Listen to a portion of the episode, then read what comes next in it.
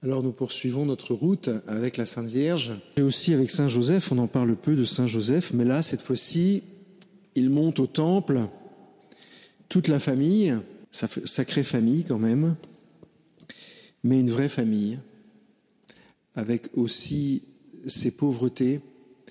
Ne croyez pas que parce qu'on est immaculé conception, on ne soit pas pauvre, au contraire, on est pauvre, mais la pauvreté est paisiblement assumée. C'est la différence. Mais la Sainte Vierge était pauvre. Par exemple, la Sainte Vierge ne, connaissait pas la suite du programme. Et alors ce jour-là, elle monte avec Saint Joseph et l'enfant Jésus que j'imagine en mailloté. C'est pas encore Saint Joseph peut-être qui porte le, couffin, je ne sais pas. On peut imaginer la Sainte Vierge ayant accroché dans son dos, sur son ventre. Comment est-ce que les, les, femmes portaient les enfants? Euh, Là, je me pose la question à l'instant. Pardon pour cette distraction. Euh, mais c'est vrai, je ne sais pas comment la Sainte Vierge portait son enfant. Enfin bref, j'aimerais bien savoir. Si vous avez des idées sur la question, je suis preneur. Toujours est-il qu'ils arrivent tous les trois en haut du temple. Et là, surprise, puisqu'ils tombent sur Siméon. Et lorsque fut accompli les jours de leur purification selon la loi de Moïse, ils l'emmenèrent à Jérusalem pour le présenter au Seigneur, selon qu'il est écrit dans la loi du Seigneur, tout garçon premier-né sera consacré au Seigneur, et pour offrir en sacrifice, suivant ce qui est dit dans la loi du Seigneur, un couple de tourterelles ou deux jeunes colombes. Et voici qu'il y avait un homme à Jérusalem du nom de Siméon. cet homme était juste et pieux. Il attendait la consolation d'Israël et l'Esprit Saint reposait sur lui. Il avait été divinement averti par l'Esprit Saint qu'il ne verrait pas la mort avant d'avoir vu le Christ du Seigneur. Il vint donc au temple, poussé par l'Esprit. Et quand les parents apportèrent le petit enfant Jésus pour accomplir les prescriptions de la loi à son égard, il le reçut dans ses bras, bénit Dieu et dit, Maintenant, Maître souverain, tu peux laisser, tu peux, selon ta parole, laisser ton serviteur s'en aller en paix, car mes yeux ont vu le salut que tu as préparé à la face de tous les peuples, lumière pour éclairer les nations et gloire de ton peuple, Israël. Son père et sa mère étaient dans l'étonnement de ce qui se disait de lui. Siméon les bénit et dit à Marie, sa mère, Vois, cet enfant doit amener la chute et le relèvement d'un grand nombre en Israël. Il doit être un signe en but à la contradiction. Et moi-même, et toi-même, une épée te transpercera l'âme, afin que se révèlent les pensées intimes de bien des cœurs. Et voilà que la Sainte Vierge vient de recevoir cette phrase. La Sainte Vierge est unie à Dieu. Est-ce qu'elle a eu peur? Non, je pense pas. Mais disons qu'elle a sûrement dû entrer dans une plus grande profondeur. Je pense pas que ça a rendu la Sainte Vierge perplexe. Peut-être qu'à ce moment-là, elle a dû regarder Saint Joseph pour vérifier que Saint Joseph n'ait pas trop peur. Parce que comme Marie, moi, je me serais un peu interposé. Enfin, Arrête de parler comme ça à ma femme. Qu'est-ce que tu dis de ma femme? En même temps, Saint Joseph connaissait le mystère qui habitait le cœur de sa femme. Alors c'est la Sainte Vierge sûrement qui le regarde en vérifiant qu'il est paisible. Et puis ils entrent dans le mystère sans comprendre. La Sainte Vierge n'a pas compris, je pense. La tradition de l'Église est à peu près unanime. Alors il y a beaucoup de gens qui glosent mais comment comprendre une parole pareille si ce n'est au moment où elle se réalise? Et c'est souvent comme ça que le Seigneur fait. Parfois, il nous, il nous donne des lumières, et ces lumières prennent toute leur amplitude au moment où certains événements arrivent. En tous les cas, Siméon, lui, était guidé par l'Esprit Saint, l'un de la Trinité, et c'est évidemment l'ancienne alliance au pied du temple, qui accueille la nouvelle alliance, à commencer par la Sainte Vierge elle-même. Vous savez qu'on l'appelle l'arche d'alliance, l'Ève nouvelle. On va appeler son fils le nouvel Adam. Alors que les psychologues ne s'énervent pas trop, parce que voilà, la Sainte Vierge peut être à la fois la nouvelle Ève, c'est-à-dire celle qui engendre l'humanité, et Jésus, le nouvel Adam, celui qui, par sa mère, engendre en lui la nouvelle humanité. Il ne faut pas imaginer de choses tordues entre la Sainte Vierge et, Jésus, bien sûr. Alors, ils viennent au temple et ils offrent leur fils, ils donnent leur fils. Ils donnent ce qu'ils ont de plus cher. Et je trouve que ce qui est très beau, c'est que la Sainte Vierge aurait, aurait pu très bien se dire, et puis dire à Saint Joseph, Oh ben nous, il nous est arrivé un truc bien particulier, alors on a une vie bien particulière, on se range de côté et on ne fait pas les choses comme les autres. Après tout, elle a reçu la visite de, de l'ange Gabriel. Elle peut peut-être s'abstenir d'aller au temple, sachant qu'elle a à côté d'elle euh, ou dans ses bras euh, le temple, le vrai temple. Qui certes va être détruit et reconstruit en trois jours, mais le vrai temple. Elle aurait pu s'en abstiendre. Eh ben non. Elle, elle, obéit, la Sainte Vierge. Elle obéit à la loi. Et par là, la Sainte Vierge nous montre, nous indique ce que peut être que le don de soi. Et c'est de cela dont je voudrais vous parler aujourd'hui particulièrement.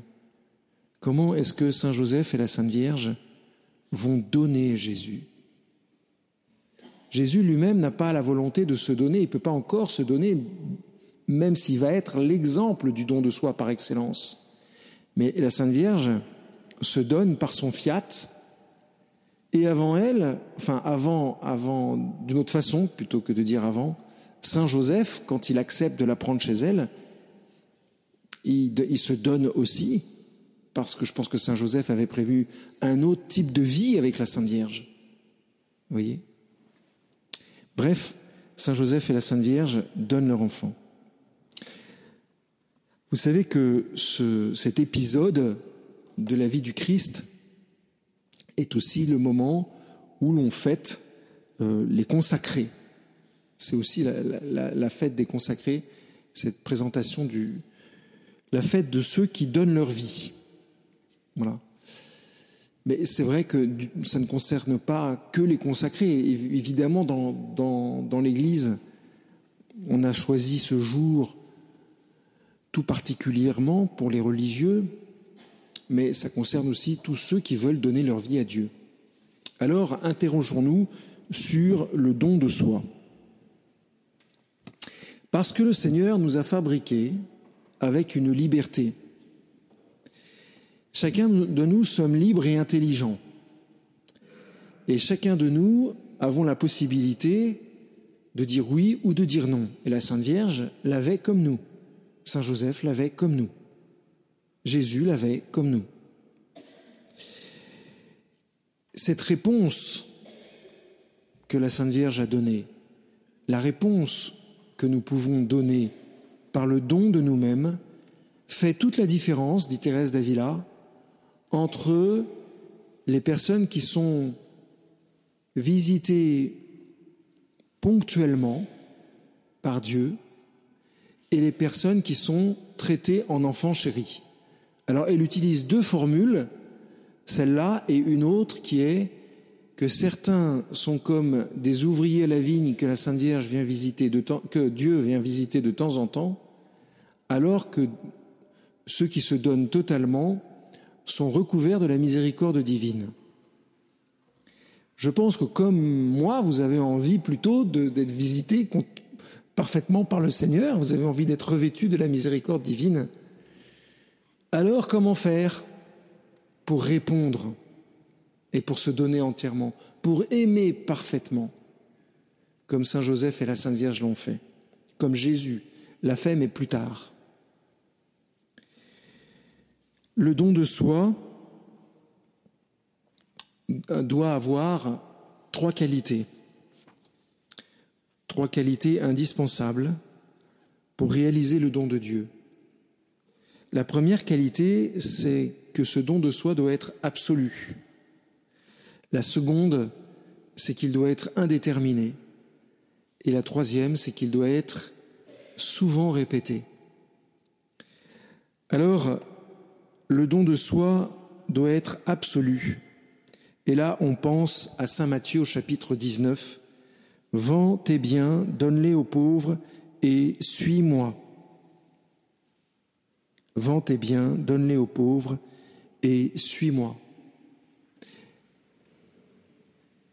C'est un peu ce qu'a vécu la Sainte Vierge quand euh, l'ange l'a visitée et qu'ensuite elle est allée voir Élisabeth, sa cousine. D'abord, elle reçoit l'appel et il y répond verbalement par un consentement. Et puis ensuite, elle passe à l'acte en allant donner de l'affection, de l'amour à sa cousine Élisabeth. De la même façon, le don de soi va permettre de réaliser notre vocation et d'être comblé de grâce. En d'autres termes, plus je vais me donner dans mon travail, dans ma famille, à mes amis, à la paroisse, et je suis témoin qu'ici énormément de gens donnent de leur vie pour la paroisse et pour la basilique. Eh bien, ce don de soi va réaliser la vocation. Je vais prendre l'exemple d'un séminariste. C'est un exemple un petit peu particulier, mais un exemple que je connais bien. Mais ça peut être un exemple applicable à chacun d'entre nous. Au début du séminaire, souvent, ce qu'on fait avec les séminaristes, c'est qu'on les envoie à l'hôpital. Hop, à l'hôpital. Ou alors chez les petites sœurs des pauvres, ce qui revient à peu près au même. Et ils doivent y rester deux heures par semaine. En général, à faire des choses simples. Soit visiter les malades, soit soigner les malades s'ils le peuvent, personnes âgées. Et pourquoi est-ce qu'on fait ça? Parce que le don de soi, si la personne le fait vraiment et entre vraiment, va révéler ce à quoi la personne est appelée. C'est exactement ce qu'a fait Ignace de Loyola. Après être allé à Rome à pied, il est allé à l'hôpital servir les pauvres. Et il en a déduit cette loi. Il en a compris cette loi, c'est que si je me donne, Dieu se donne. Et quand Dieu se donne, la première chose qu'il me, me dit, ou qu'il met comme vérité dans, mon âme, c'est ce qu'il attend de moi. Pas forcément d'aller à l'hôpital, de continuer à l'hôpital, mais ça peut être tout à fait autre chose. Mais la lumière vient de façon de plus en plus abondante, comme une certitude paisible et constante.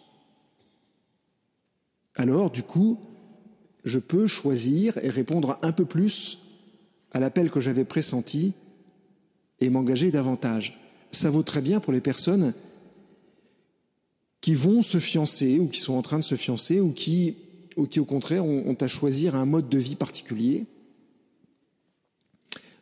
Quand je dis mode de vie particulier, je pense tout simplement à un travail, je pense à une, une activité, je pense à un changement de vie. Commencez d'abord par se donner dans quelque chose de concret. Ouvre l'âme à la lumière divine. Est-ce qu'il faut que la personne choisisse la façon dont elle va se donner?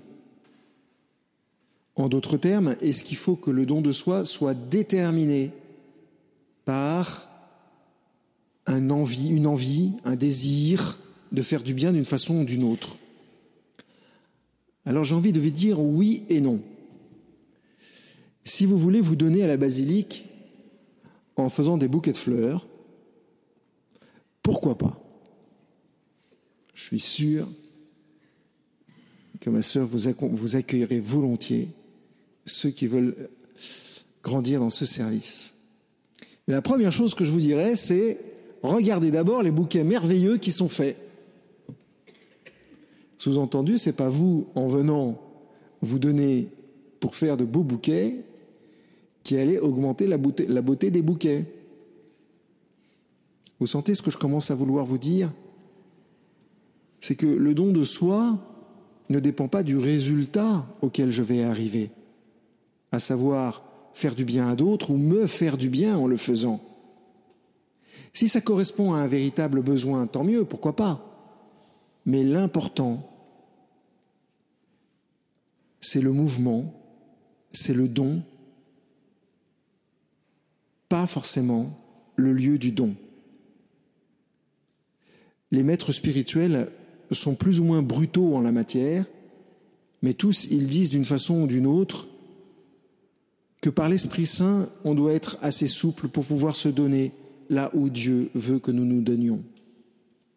Que ce soit à la serpillière avec un balai, que ce soit à s'occuper des fleurs, que ce soit à prêcher l'Évangile, ou que ce soit à ranger les bancs, ou que ce soit à, à réparer les ampoules de la basilique, que sais-je. Donc la détermination peut être utile pour commencer à se donner, mais bien souvent le Seigneur détourne nos premières déterminations pour que nous puissions nous donner davantage, plus profondément, et pas uniquement parce que j'ai envie de me donner de cette façon-là. Vous commencez à comprendre aussi que le don de soi, c'est au fond une désappropriation du moi. J'allais dire de ce que je suis, mais ça risque d'être mal compris, cette phrase. C'est une désappropriation de ce que je crois être, de ce que je crois être en train de devenir. Au fond, seul le Seigneur sait ce que je deviens. Et seul le Seigneur guide ma vie. Je, me connais bien moins bien que le Seigneur ne me connaît. Alors, si je commence à me donner par une détermination, pourquoi pas? Mais il ne faut pas être étonné que le Seigneur nous mène à droite et nous mène à gauche ensuite. C'est simplement que le Seigneur veut nous emmener dans un don plus profond et plus grand de nous-mêmes.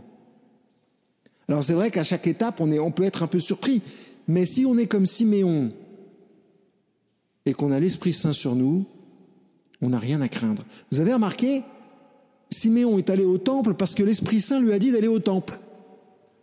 Intéressant. Si l'Esprit Saint avait dit à Siméon, euh, ben va au fleuve, ben Siméon serait allé au fleuve. Je ne sais pas s'il y avait un fleuve à cette époque-là. En tous les cas, pas dans le coin. Mais si Siméon, euh, si l'Esprit Saint avait dit à Siméon, euh, va dans le désert et reste-y trois jours, ben, il l'aurait fait. On sent chez Siméon quelqu'un de, de super souple à la grâce vous voyez, ça, c'est le résultat d'une personne qui s'est donnée totalement. Une énorme souplesse à la grâce. Que je fasse les fleurs, que je fasse les ampoules, l'important, c'est que ce soit un don pour le Seigneur. Alors, il est important que ce don soit et indéterminé. Indéterminé. En tous les cas, que je ne détermine pas par moi-même ce don.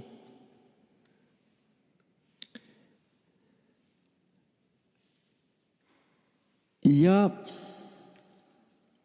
une façon de se donner qu'on pourrait résumer en deux, de deux façons. Il y a des gens qui se donnent pour Dieu, qui font les choses pour Dieu, et il y a les gens qui font les choses de Dieu. Il y a les gens qui font les choses pour Dieu, c'est moi qui fais quelque chose pour Dieu, et il y a les gens qui font quelque chose de Dieu, c'est Dieu qui m'appelle à faire quelque chose.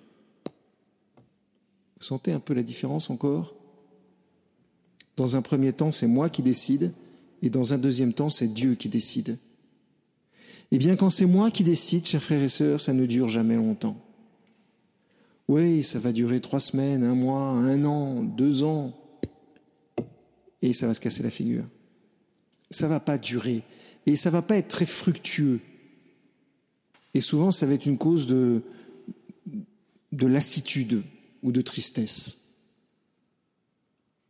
Ainsi, dans d'autres paroisses, pas la nôtre, puisque l'exemple que je vais exprès de, prendre cet exemple, vous savez, il y a des dames catéchistes qui font le catéchisme, qui viennent vous voir et qui disent Ah, mon père, mon père, mon père, je pense que l'Esprit Saint m'appelle à, à, faire, à, faire le catéchisme. Bon, très bien. Il manque de catéchisme, donc on a plutôt tendance à les prendre assez facilement.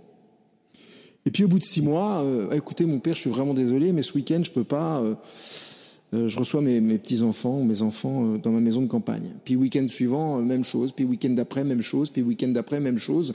En gros, elle n'est pas vraiment là. Il n'y a pas eu vraiment de don de soi. Mais c'est pourtant ce qu'on voit vraiment. Et le curé de service, il est bien embêté.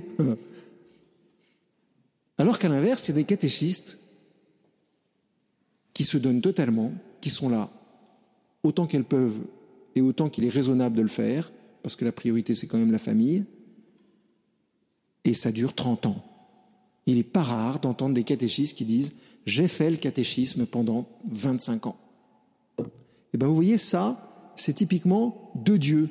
On ne peut pas tenir 25 ans sans que ce soit de Dieu. C'est pas possible. Et d'ailleurs, c'est très sain. C'est très sain.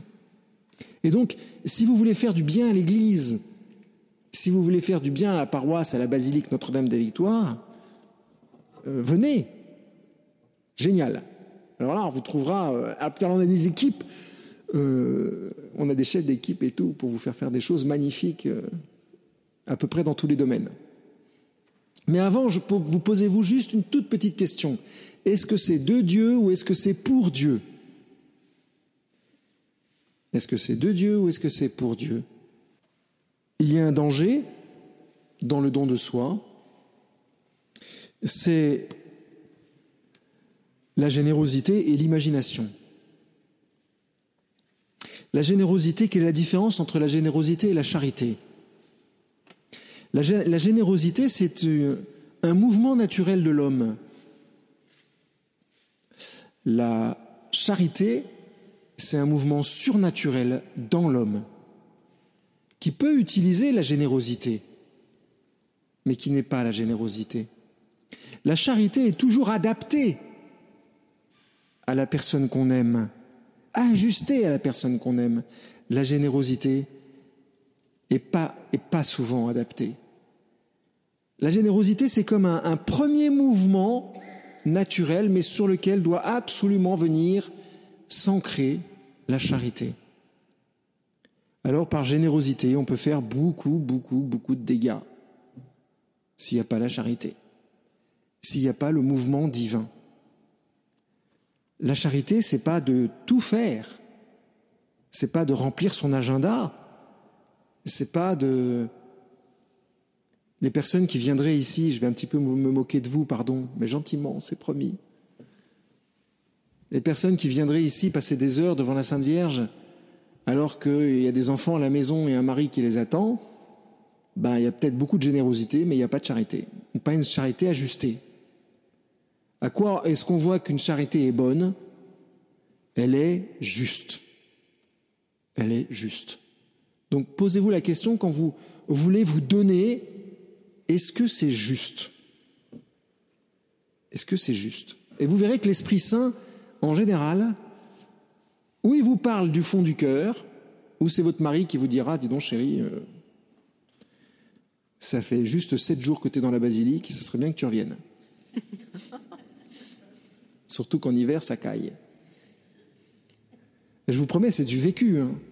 J'exagère un petit peu, mais c'est du vécu. Le nombre de personnes qui viennent dans l'Église alors que le Seigneur les appelle. Attention à hein, ce que je dis, je ne suis pas en train de vous dire qu'il ne faut pas venir à Notre-Dame des Victoires. À l'inverse, il y en a d'autres qui devraient y venir davantage. Vos enfants, par exemple. Où sont vos enfants? Ça fait deux mois que je, je crie partout. Je ne les vois pas beaucoup. J'aimerais qu'ils viennent voir la Sainte Vierge. Enfin, je referme la parenthèse ou vos petits-enfants. Vous voyez ce que je veux dire Alors, le Seigneur, qu'est-ce qu'il va faire, le Seigneur? Ben, Quand on veut se donner, petit à petit, ce que va faire le Seigneur, c'est qu'il va casser nos rêves. C'est pas très vendeur ce que je suis en train de dire, peut-être, mais c'est vrai. C'est-à-dire qu'on avait imaginé euh, des circonstances particulières, des déterminations particulières, et la vie va complètement être différente de ce que j'avais imaginé. Je pensais épouser Robert et avoir avec Robert euh, cinq garçons, parce que j'aurais tellement aimé avoir des petits garçons. Et puis alors Robert, euh, je l'imagine blond aux yeux bleus. Et en fait, le Robert en question, il est noir comme l'ébène. je, vois qu'il y, a du vécu au fond de la basilique. Le Robert en question, il est, je répète, noir comme l'ébène, et il va vous donner cinq filles. Il y a du vécu. il y a du vécu. Mais c'est ça notre vie, les amis. Je suis sûr que si on faisait un témoignage, mais si vous voulez que je vous raconte comment le Seigneur a cassé mes rêves de prêtre, il les a bien cassés. Alors là, je vais vous dire.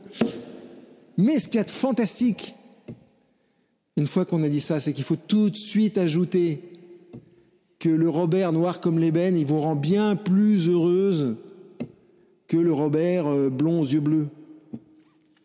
C'est-à-dire que le Seigneur peut-être casse nos rêves, mais en même temps nous donne ce qui comble davantage notre cœur. Donc, quand il vous arrive quelque chose qui vous étonne, qui vous déçoit, qui vous désarçonne, qui vous blesse, qui vous fait bouger de votre position, posez-vous toujours la question est-ce que c'est pas le Seigneur qui est en train de me déstabiliser pour me faire faire sa volonté, pour que je me donne davantage à lui?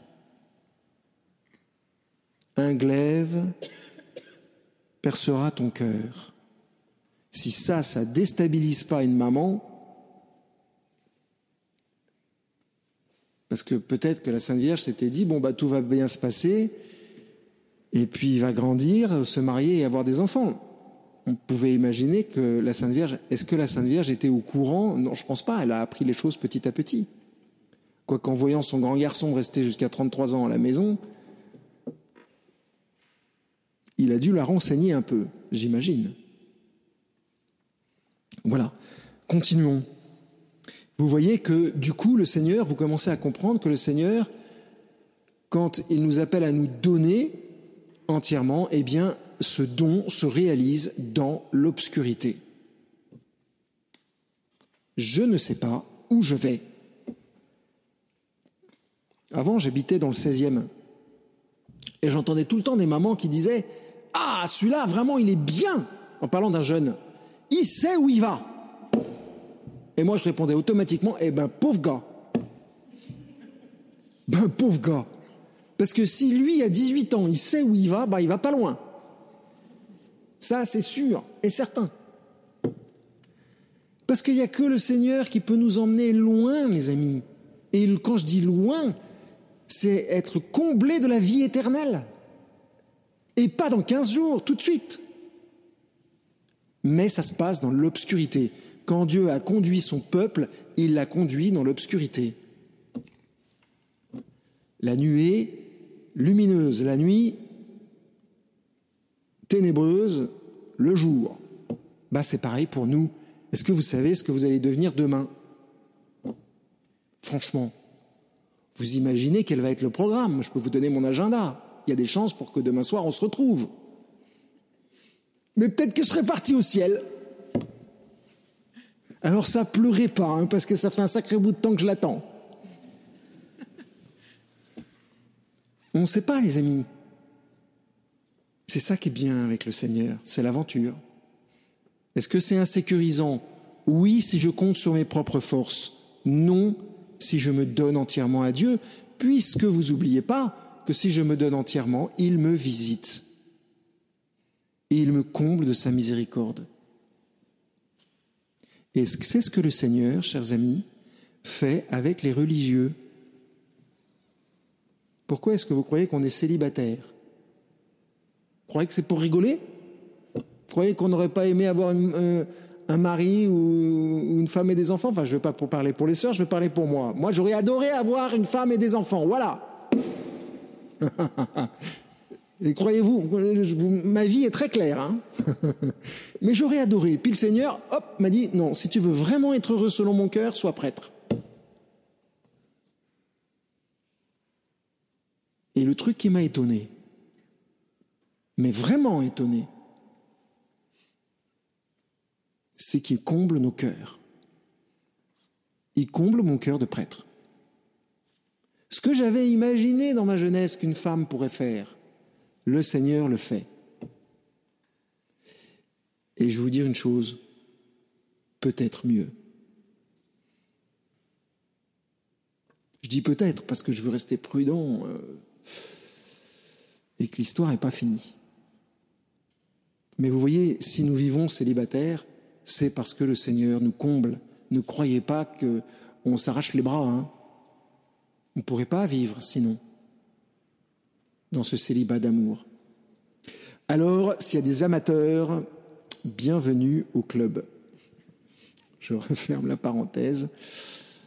Je connais quelques moyens de discerner les vocations sacerdotales et religieuses. Ça serait beau.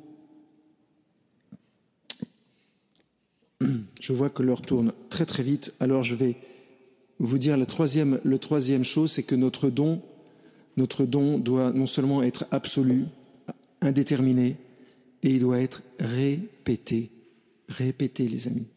Pourquoi? Parce que nous passons notre temps à nous reprendre. Nous passons notre temps à nous reprendre, que ce soit dans le mariage ou dans la vie religieuse. Pardon mes sœurs, mais j'en suis sûr et certain, on se reprend. En tous les cas, moi, comme prêtre, je me reprends. C'est difficile de ne pas se reprendre, parce qu'on est vraiment pécheur. Alors on a une tendance à faire venir le moi. Et le moi, eh ben, il va manger des tas de trucs qu'on n'a pas offert et on ne sait pas encore ce qu'on devrait offrir, offrir, pardon. Vous voyez, Saint Jean de la Croix dit une chose très très belle, il, compare l'attachement humain à une personne, à un, oiseau qui serait attaché. Parce que il voit des enfants à son époque jouer avec les oiseaux, il les attachait les oiseaux à un fil de laine, et comme ça les oiseaux volaient et les enfants couraient derrière les oiseaux. On voit certains, certaines fois encore ça dans. J'ai vu ça en Chine. Et eh bien Saint Jean de la Croix dit mais que tu sois attaché par un fil de laine ou que tu sois attaché par une chaîne, tu es toujours attaché. Et c'est pour ça qu'il faut se redonner, redonner, redonner, redonner, redonner. Chaque matin, en se levant de son lit, essayez jusqu'à la fin de la neuvaine. Vous allez voir, le résultat est vraiment super efficace. Vous posez un pied à côté de votre lit. Posez un deuxième pied. Et vous vous arrêtez. Je dis ça pour ceux qui ne trouvent pas la salle de bain le matin. Il y en a. À ce moment-là, ne faites pas d'exercice particulier. Il y en a qui recommandent de s'allonger par terre pour offrir sa, vie à Dieu. S'il y en a qui ont de l'arthrose comme j'en ai, ça va pas bien se passer. Et le don de soi va pas être bon. Restez simple, à rester assis sur votre lit. Tournez-vous vers Dieu. Donnez-lui votre vie. Dites-lui simplement, Seigneur, je te donne ma vie entièrement, entièrement, entièrement. Prends tout. Bon, et après, vous vous levez. Et vous allez voir que, sauf si le bon Dieu en a décidé autrement, ben vous vous n'avez plus qu'à trouver la salle de bain. Et ainsi de suite. Qu'est-ce que provoque ce renouvellement du don de soi, chers frères et sœurs? La liberté. La liberté est un état que l'on vit quand on a choisi ce qu'il y avait de mieux pour nous. Et beaucoup de couples divorcent parce qu'ils ont cessé de se rechoisir. Beaucoup de religieux partent parce qu'ils ont cessé de se donner à Dieu un matin. Beaucoup de prêtres arrêtent parce qu'ils ont cessé de se donner un matin. Si vous voulez prier pour moi, chers frères et sœurs, demandez une grâce à la Sainte Vierge pour moi, que tous les matins je puisse faire ce don de moi-même. Ça suffira. Parce que je suis sûr qu'avec ça, je pourrais mourir en paix. Et vous voyez, en se donnant régulièrement comme ça, et eh bien du coup, la liberté se déploie et donne un fruit que je trouve très très beau, qui s'appelle la joie. Alors, chers frères et sœurs, avec Saint Joseph et la Sainte Vierge, qui certainement ce jour-là était joyeux, même si la Sainte Vierge a entendu cette parole qui a dû la, la bouleverser. Marchons, marchons, avançons, donnons notre vie au Seigneur. Amen.